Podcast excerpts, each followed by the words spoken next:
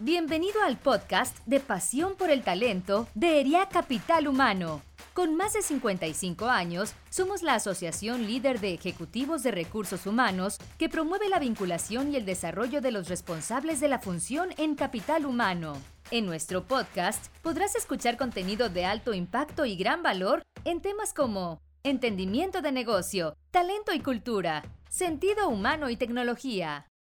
Buenas tardes, Hernán. Un gusto estar aquí contigo. Un honor formar parte de esta asociación que compartimos, ERIAC, y un gusto compartir esta tarde. Eh, para los que no lo conocen, estamos aquí con una personalidad de recursos humanos.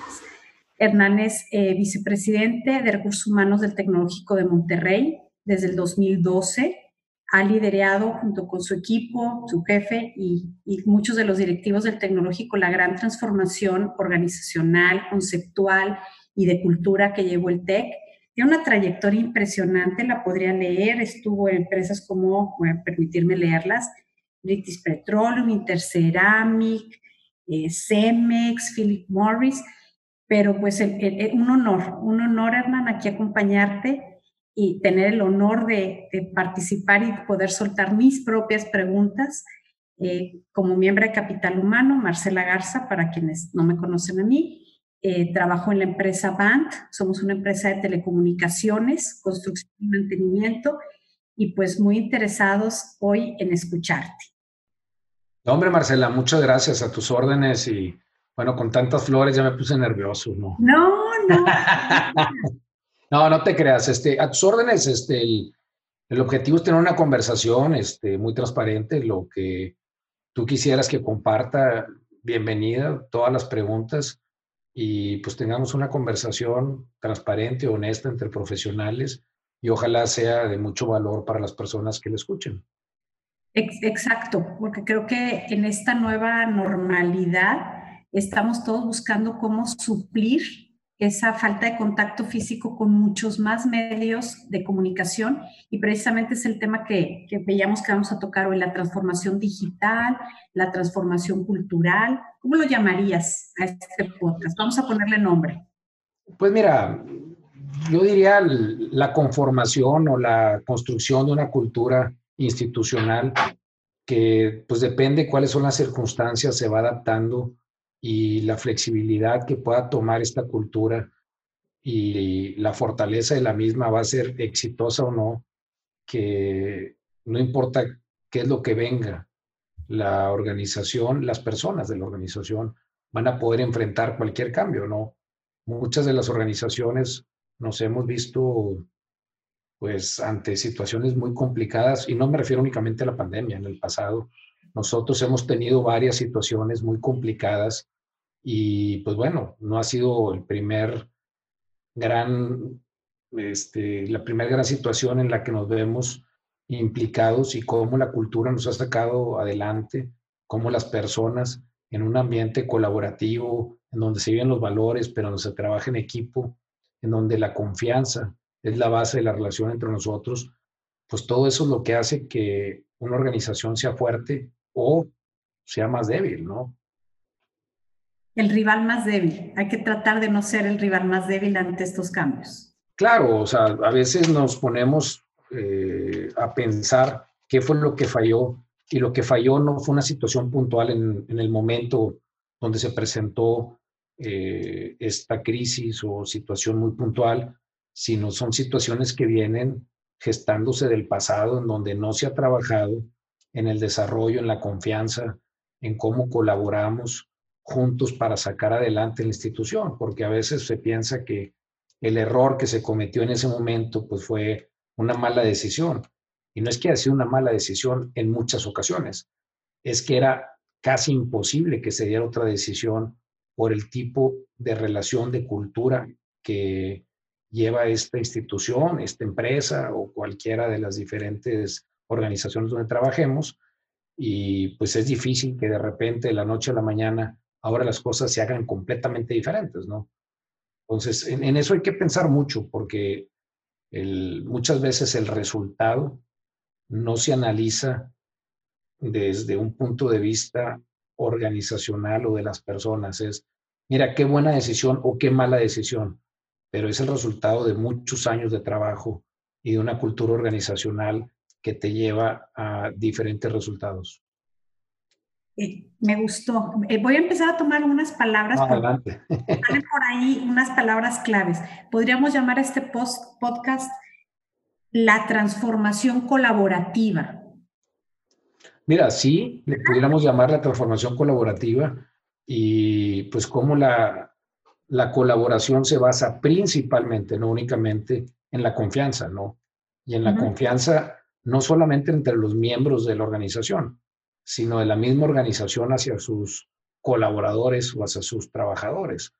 Y sí quiero hacer mucho énfasis en esto porque muchas veces decimos que confiamos en nuestros equipos, pero no los empoderamos o los procesos son tan restrictivos que hay una incongruencia entre lo que mencionas como confianza y lo que realmente se vive en el día a día. Oye, que tienes que checar tarjeta, llegar a las 8 de la mañana y que tienes que reportar tus vacaciones y, y luego con lo del home office antes. Ahorita ya como que se complicó eso, eso que antes querían muchas organizaciones, tener el control total de la agenda de sus colaboradores. Pues bueno, ahora cómo le haces, ¿no? Y a mí me da mucha risa que me llegan muchos softwares este, ahora con esta nueva realidad para ofrecer los, los servicios de los softwares para poder controlar a las personas y que trabajen desde casa. O sea, a ver si realmente están trabajando o no, si están conectados a, a la computadora y si están en red o no. Y yo digo, qué bárbaro, ¿a dónde hemos llegado? ¿No? Cómo las organizaciones queremos llevar el control total y luego a la vez queremos que las personas den el máximo y estén todo el día pensando cómo ser más productivos y cómo poder entregar a la empresa o a la organización donde trabajan un valor agregado más allá de lo que se les exige, pues entonces dices, pues está complicado, ya que confías o no confías. Y si confías, pues las personas se van a dar cuenta y va a ser un proceso en el que van a aportar más. Entonces, si le pudiéramos llamar así, este, también que no se nos olvide esto que estoy comentando, que para mí es muy importante dentro de cualquier organización o empresa formación colaborativa y en confianza. Digámosle que sí.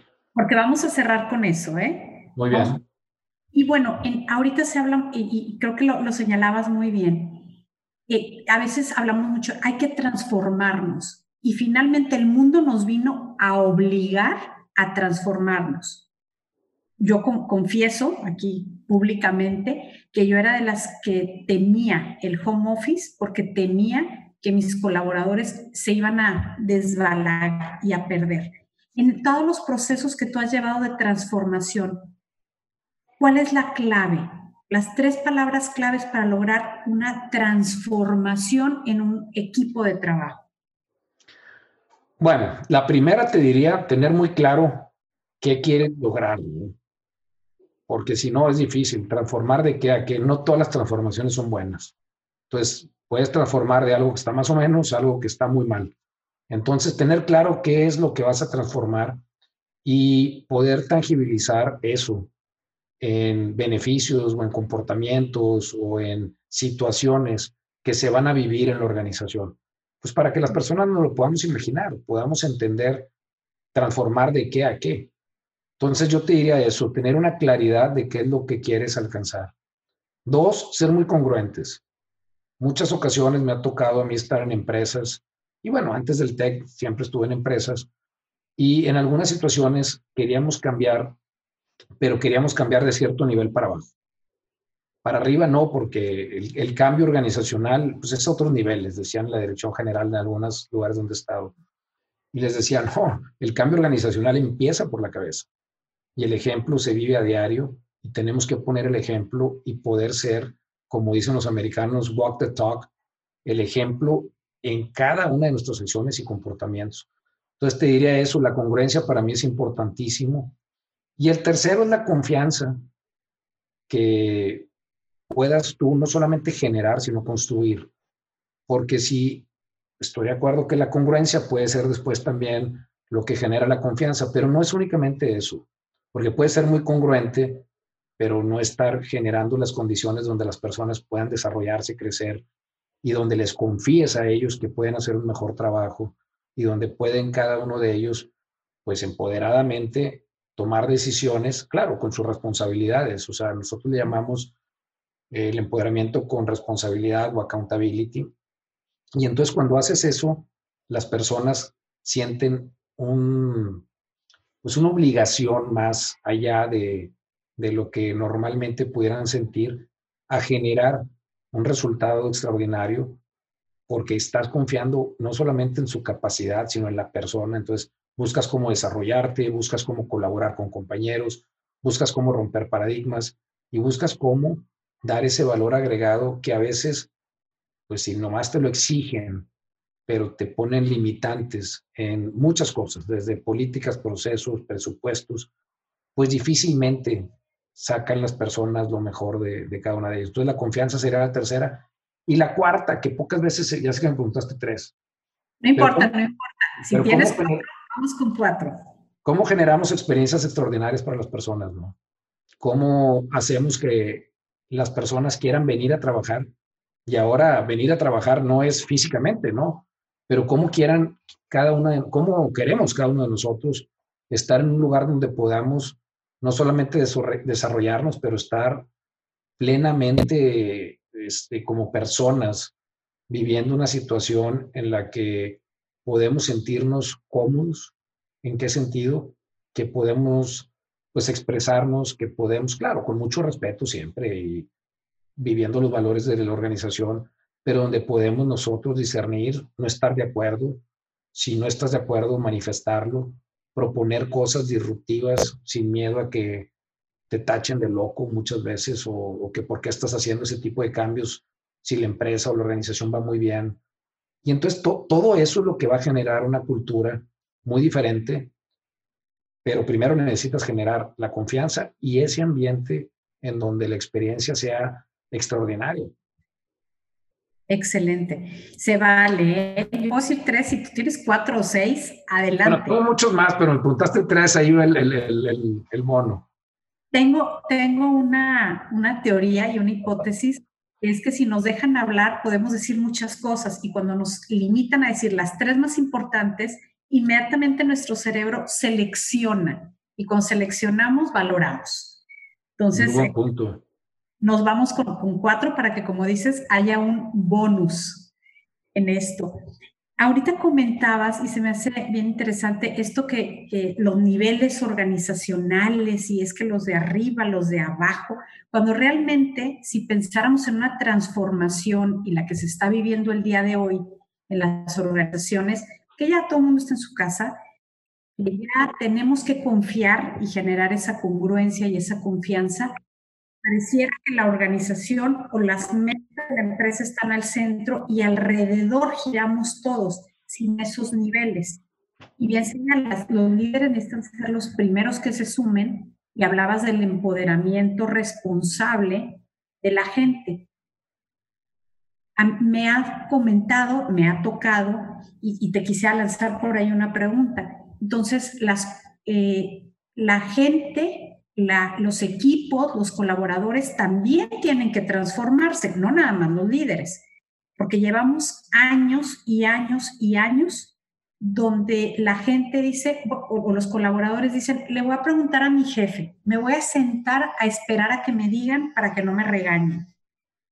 Y en ocasiones, a veces los líderes dicen, eh, propongan, háganse responsables, te delego algo, pero la gente, pues no, las transformaciones no son de un día para otro. ¿Cómo nos recomendas a todos transformar a la gente, también a nuestros equipos para que tengan la confianza? ¿Qué, condiciones más específicas podríamos generar para esa confianza? Para que participen, para que ellos también se, se apoderen de la organización. Bueno, hay que partir con un supuesto que todos somos colaboradores, empleados o la palabra que queramos usar, trabajadores. Estamos en un rol temporalmente, porque todos llegamos a la organización y todos nos vamos a ir, ¿no? Tarde o temprano. Ocupamos puestos, y yo le digo, son puestos prestados, porque pues estás un tiempo ahí. Entonces, mientras tú no generes como organización, pero como equipo directivo, retos en que las personas puedan asumirlos y que puedas tú estar retando a tus colaboradores para que ellos a su vez puedan sacar lo mejor de ellos. Y dices, me estás comentando pues lo mismo que dijiste, no, pero déjame te cuento cómo. Uno, a mí me gusta mucho trabajar con retos y proyectos. El, el asignar un reto a una persona, a un equipo y hacerlo dueño de este reto y buscar soluciones alternativas. Puede ser un proyecto, puede ser la responsabilidad de un tema específico en la organización y cómo trabajar con cada uno de ellos para constantemente estarlos retando a qué más y qué se puede hacer mejor. Y a eso le tenemos que dedicar mucho tiempo. Se empieza a convertir parte del día a día y de una cultura. Yo estoy convencido del, del ser una persona en general, cualquier líder, pero colaborador, si eso se puede vivir en la organización, que esté siempre insatisfecho con lo que estás logrando, pero una insatisfacción consciente en la que siempre podemos ser mejores, siempre podemos dar más. Eso es importantísimo, pero dicho esto, tener también la capacidad para ser alto en el camino, reconocer a los miembros del equipo que están excediendo estos resultados, agradecer y hacer a estas personas que están atreviéndose a hacer los cambios, hayan sido exitosos o no, y reconocerlos es bien importante, porque muchas veces en las organizaciones los únicos a los cuales premiamos y reconocemos son a los que hacen bien las cosas. Pero como cualquier emprendedor, para que te salga bien un emprendimiento, pues, tuviste que haber hecho cinco, seis, ocho intentos. Entonces hay que estar consciente que las cosas no van a salir bien a la primera y como líderes tenemos que apoyar a nuestros equipos, que se dice más fácil de lo que realmente sucede en la realidad. Y me incluyo, ¿eh? a veces quieres que todo salga bien a la primera, pero tenemos que también ser conscientes de que no, no es posible.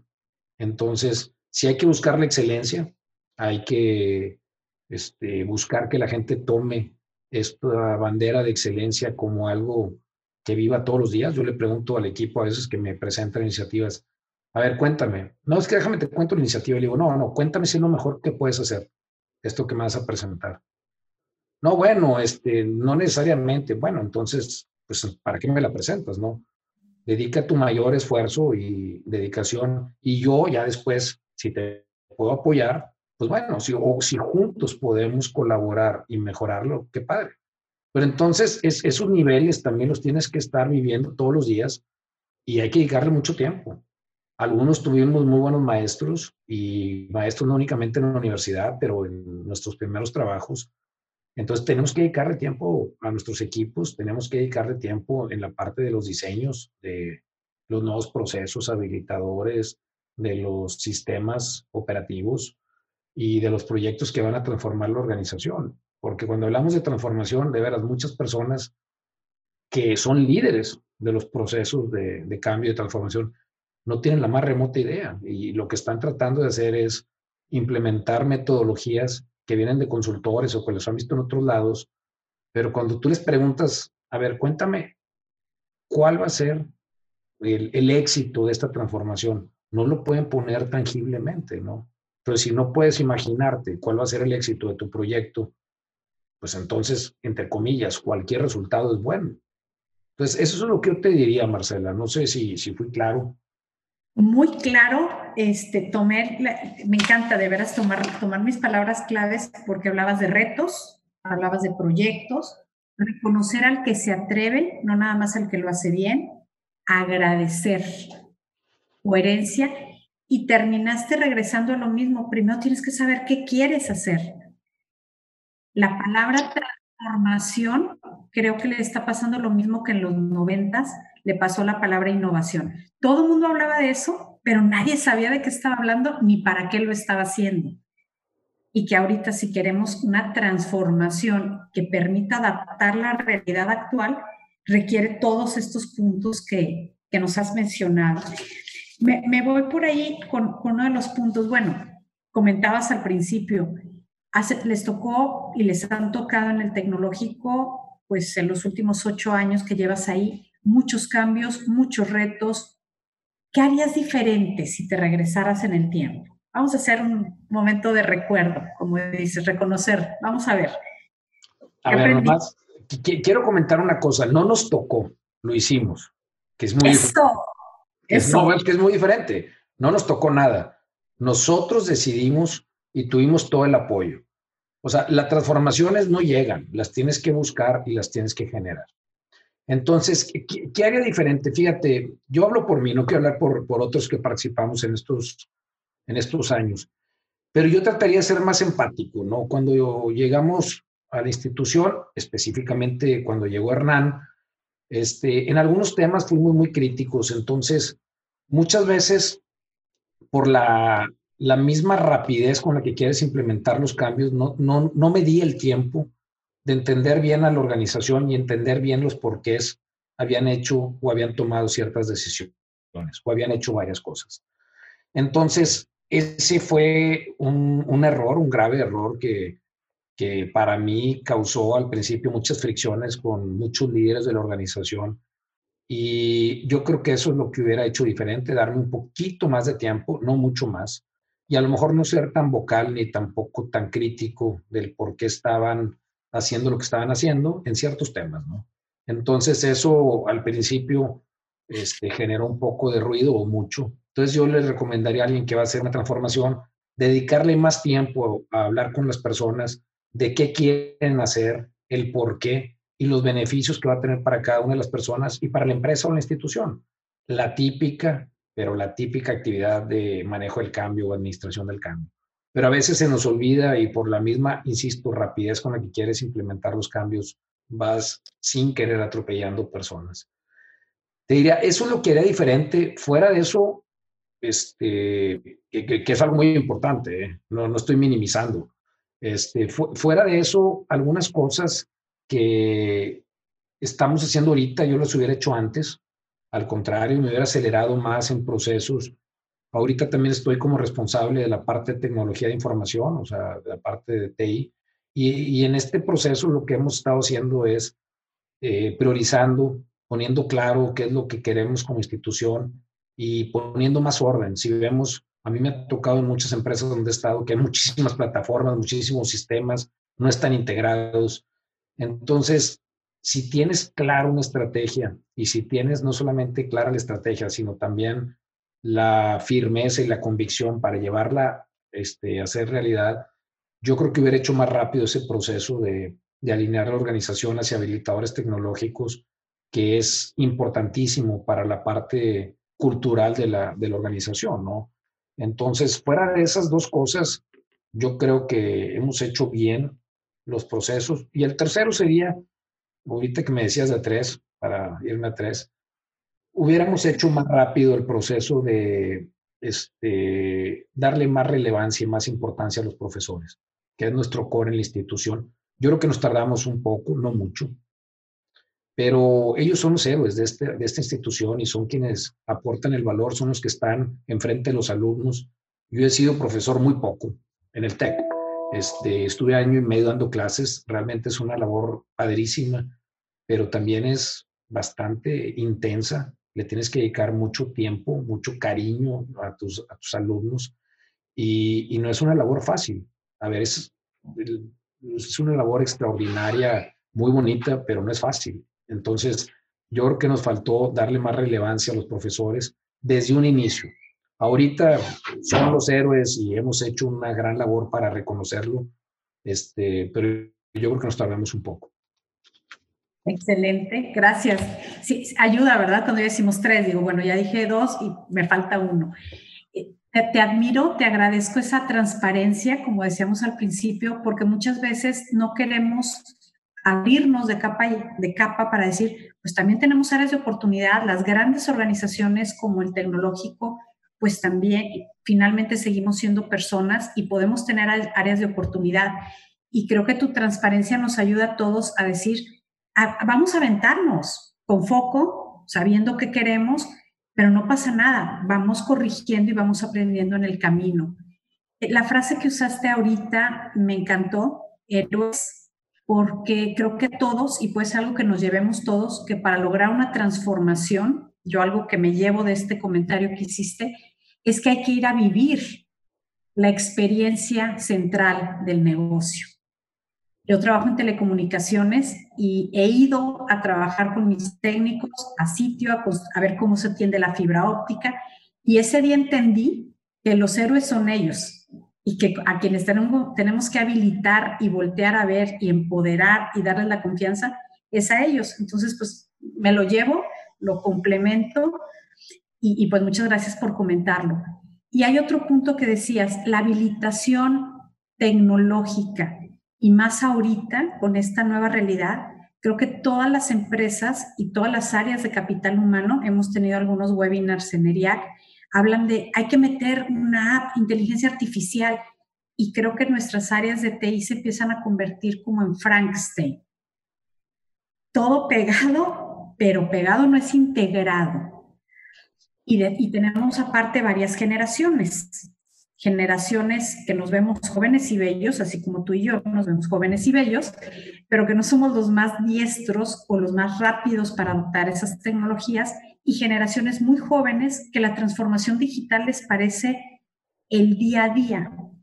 ¿Qué sugerencias nos darías para esa transformación donde están entrando muchas tecnologías y, aparte ahorita desordenadas y tenemos esta convivencia generacional? Porque para lograr la transformación vas a necesitar ambas. ¿Qué, sugerencia nos darías por ahí, Hernán? Bueno, primero, la, la, tecnología no es el objetivo. La tecnología es simplemente la herramienta que te va a ayudar a que seas más ágil. Entonces, la transformación digital, a mí muchos, muchos comentarios que escucho este, otra vez, ¿y para qué te quieres, digamos, de transformar digitalmente? ¿Y qué significa para ti la transformación digital? Y pues las personas muchas veces no les queda claro. Entonces, el implementar tecnología no es que te vas a transformar digitalmente. Y lo que yo recomiendo, y es algo que hemos hecho en el TEC, hicimos una metodología interna, es cómo le vas a hacer para que la tecnología esté centrada en el usuario. Y en el usuario me refiero al cliente al que atiendes, a tu público, no al líder del proceso. En mi experiencia, y que ahorita comentaste unas empresas, yo ya tengo un camino recorrido y más que nada trabajando en recursos humanos, pero siempre de la mano con tecnología. Me ha tocado en todas las empresas que he estado, transformación tecnológica radical y principalmente en las áreas de recursos humanos. Entonces, ¿cómo le haces para que la tecnología esté centrada en el usuario? Porque al final de cuentas, si no ves al usuario como tu cliente, sea interno, ¿eh? si no lo ves así, entonces es difícil que la tecnología venga a habilitar y que venga a generar valor agregado. Entonces, para mí, todo debe ser user-centric, todo, pero no, no del rollo.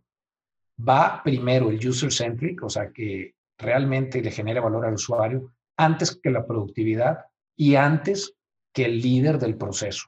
Entonces, tenemos que romper los paradigmas porque nos ponemos, yo cuando he, diseñado los sistemas de recursos humanos, que los he diseñado de cero, digo, diseñadas las implementaciones. Por ejemplo, en el TEC metimos la nómina una consolidación de muchas nóminas y sistemas que había y decidimos SAP y SuccessFactors, me tocó diseñar los procesos porque hay que diseñar los flujos y cómo y qué campos y qué no campos, todos. ¿Quién autoriza, quién no autoriza, etcétera? Todos, y cómo fluyen y qué, qué hay, qué campos son, cómo, son, cómo se van a ver las pantallas.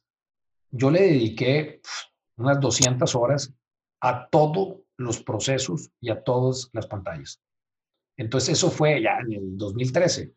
¿Y por qué le dediqué tanto tiempo? Porque para mí es tan importante que el sistema sea sencillo de usar para mis clientes, que son los colaboradores y líderes, que hay que dedicar el tiempo.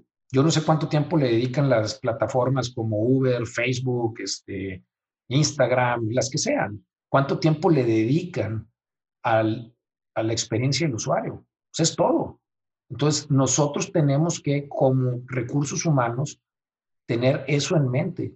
Y muy pocas veces, como recursos humanos, como área de tecnología o como áreas habilitadoras en la organización, le dedicamos tiempo a eso. No, pues así es el reporte de, gasto de viaje, a ver cómo le haces y, a ver cómo le me, divides ahí los IVAs y haces esto.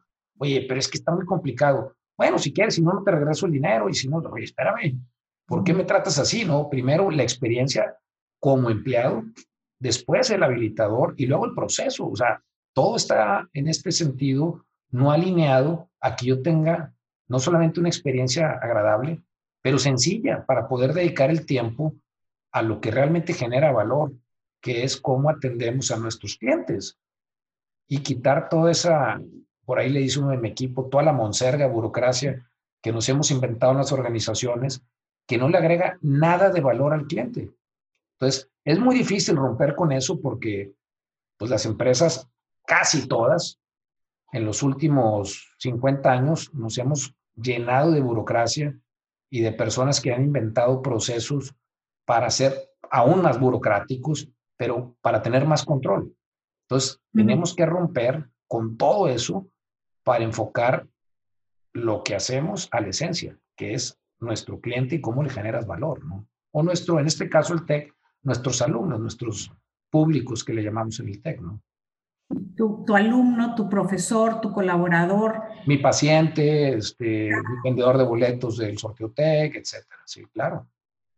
Excelente. Me quitaste la siguiente pregunta, ya no te la voy a poder preguntar, la menciono para que vean que, que me la ganó y vaya que yo estoy aquí siguiendo mi propio guion, pero era que necesitaba hacer recursos humanos ante estos giros de transformación y lo acabas de señalar.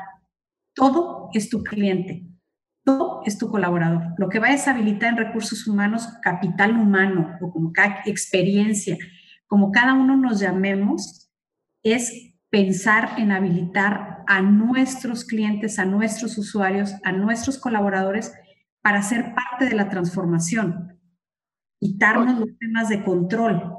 No, y para, y para generarle valor a nuestros clientes. Los clientes es el usuario final. Ojo, no estoy hablando de la tecnología. Es el cliente que va a pagar por tu servicio, por tu proceso de valor. Y muy pocas veces nos ponemos a ver qué genera eso.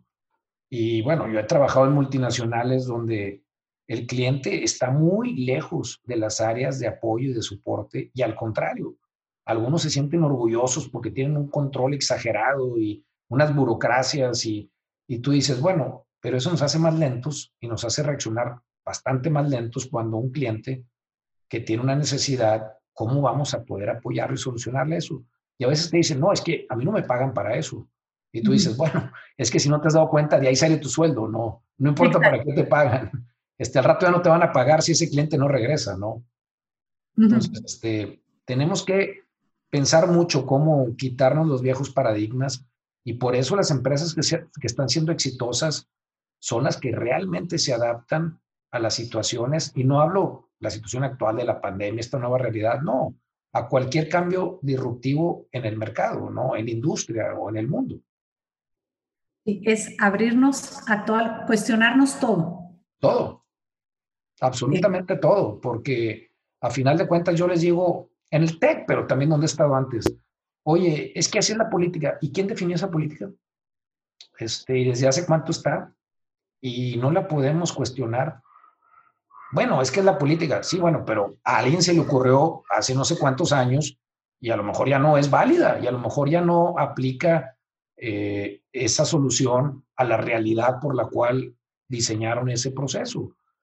Pero pocas veces nos paramos y, preguntamos eso. Entonces, habemos gente demasiado curiosa o a veces demasiado este, preguntona y demasiado que queremos ver el porqué de las cosas. Y cuando no hay una respuesta, pues preocúpate, ¿no? Ahí está el foco rojo, ¿no? Cuando alguien hace algo y no entiende por qué lo hace, pero lo sigue haciendo, pues hay que poner un alto y preguntarnos si realmente lo tienes que hacer, ¿no? Hay que preguntarnos si estaba escrito en los diez mandamientos y bajó Moisés con esas tablas o, ya, ya estamos en el Nuevo Testamento, ¿verdad?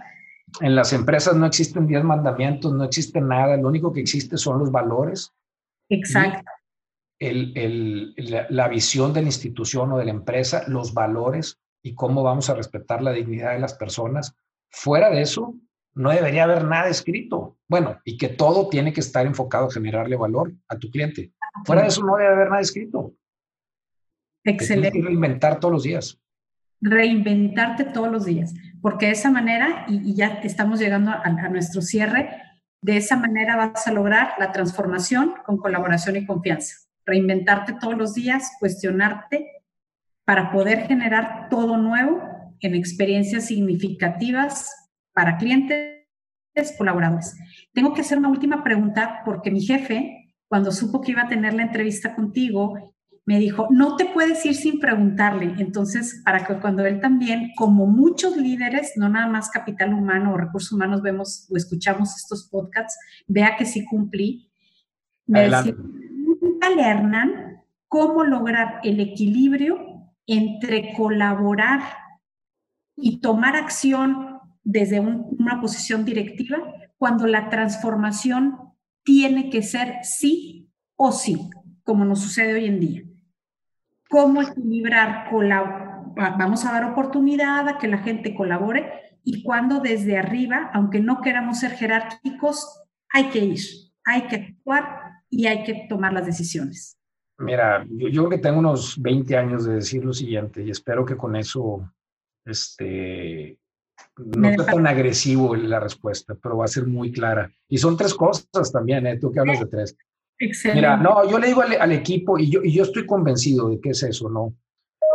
Tú platicas con las personas, les presentas el por qué. Claro, no, no, no debe de ser un cambio de una persona, sino el cambio institucional que venga este, ya avalado por, lógicamente, el director general, el equipo directivo, el consejo, en una institución como el TEC o en una empresa o donde sea, ¿no? Pero yo le digo mucho al equipo, tres cosas. Uno, el que no sabe, pues le enseñamos. El que no puede, le apoyamos en todo. Pero el que no quiere, la verdad, aquí es difícil que vaya a haber una oportunidad para esta persona poder salir adelante. O sea, es difícil. Si alguien no quiere hacer las cosas, es, es, las voluntades es muy complicado. Entonces, lo que hay que invertir mucho tiempo es cómo explicas, insisto, qué quieres lograr, vender ese sueño. Y muchas personas no van a tener la capacidad de visualizarlo, entonces hay que explicarles. A lo mejor no tienen las competencias para lograrlo, pues hay que entrenarlos, ¿no? Algunos, pues a lo mejor quieren, pero no pueden por lo que tú quieras, pues hay que acompañarlos y ayudarlos.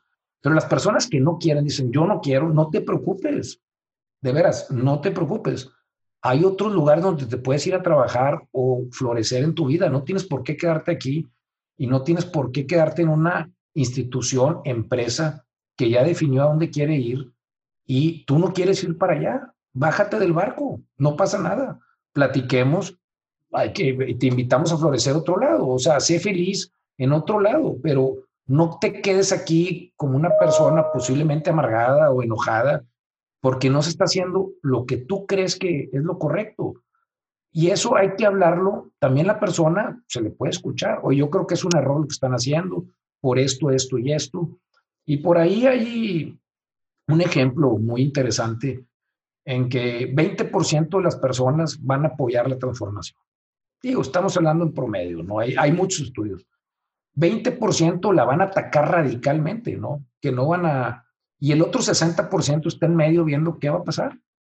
Pero no agarran partido porque, pues ni quieren tampoco agarrar enemigos, pero tampoco quieren apoyar porque pues, tampoco quieren agarrar el, el enemigo que, que está en contra. Me refiero al enemigo que está tratando de hacer la transformación. Si es que, como dicen, si no lo logran, pues entonces va a haber cambio de administración y van a quedar los que se opusieron entonces el 60% está ahí esperando, ¿no? ¿Qué es lo que pasa? Y aquí entonces, eh, en estas transformaciones, lo más importante es trabajar con ese 60% y explicarles el por qué, qué es lo que quiere la nueva visión de la organización, qué es lo que busca la transformación. Y bueno, y insisto, y habrá unas personas que simplemente no quieren. Mi recomendación es identificarlas e invitarlas de veras, que si se quieren ir a otro lado, bienvenido y tan amigos como siempre. No tiene por qué hacerse esto una guerra ni un problema grave. Simplemente pues son cambios de visiones y hay gentes que no están de acuerdo y otros que lo van a apoyar. Entonces, sería mi recomendación y mucho consenso al principio para lograr que lo que se busca transformar quede claro y luego ya después pues hay que hacerlo realidad, ¿no? Porque si si te la pasas preguntando, si estás en una empresa de 2.000 personas y te la pasas preguntando a todos, se te van a pasar 20 años y no vas a hacer nada. Entonces, una vez que ya tienes claro qué es lo que buscas alcanzar y tienes claro un plan, hay que hacerlo realidad y hay que ir acompañado del máximo número de personas y siempre vender ese gran sueño como algo aspiracional, cómo alcanzarlo, tiene que venir acompañado de un plan y cuáles van a ser esos beneficios en general y también si quieres en específico, si es que se logra ese plan. Hernán, una recomendación para los chicos, chicas que están empezando a integrarse a recursos humanos, que se están interesando. Una recomendación para quien quiere entrar a recursos humanos en este mundo de transformación. Bueno, que tengan bien claro que la función de recursos humanos es una función habilitadora del negocio y por tanto tienen que conocer del negocio y tienen que ver cómo aportar valor a través de las personas y cómo deben de involucrarse en diferentes temas. No pueden ser únicamente especialistas en recursos humanos. Yo, mi recomendación es, entre más puedan aprender de finanzas, si están en una este, empresa de producción, de producción, de ventas, para que puedan entender el impacto del trabajo que tenemos como función.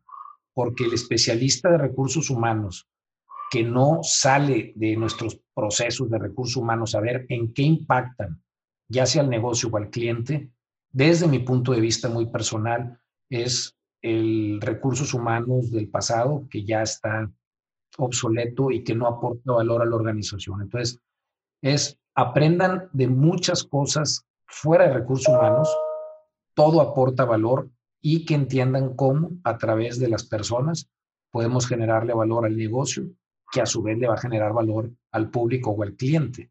Entonces, sería mi recomendación. Excelente. Pues nos ganó el tiempo. Hay muchísimo que hablar y más contigo, Hernán, bueno, y con casi todos nuestros socios de ERIAC. Muchísimas gracias. Muchas gracias por tus comentarios.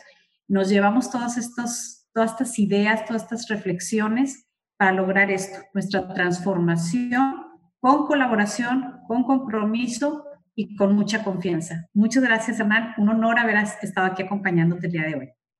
No, hombre, muchas gracias a ti, Marcela, y quedo a, tus órdenes y a todos los compañeros de ERIAC y de cualquier empresa. Aquí estamos en el TEC para apoyarlos. Muchas gracias. Y bueno, terminamos. Gracias a todos por escucharnos el día de hoy.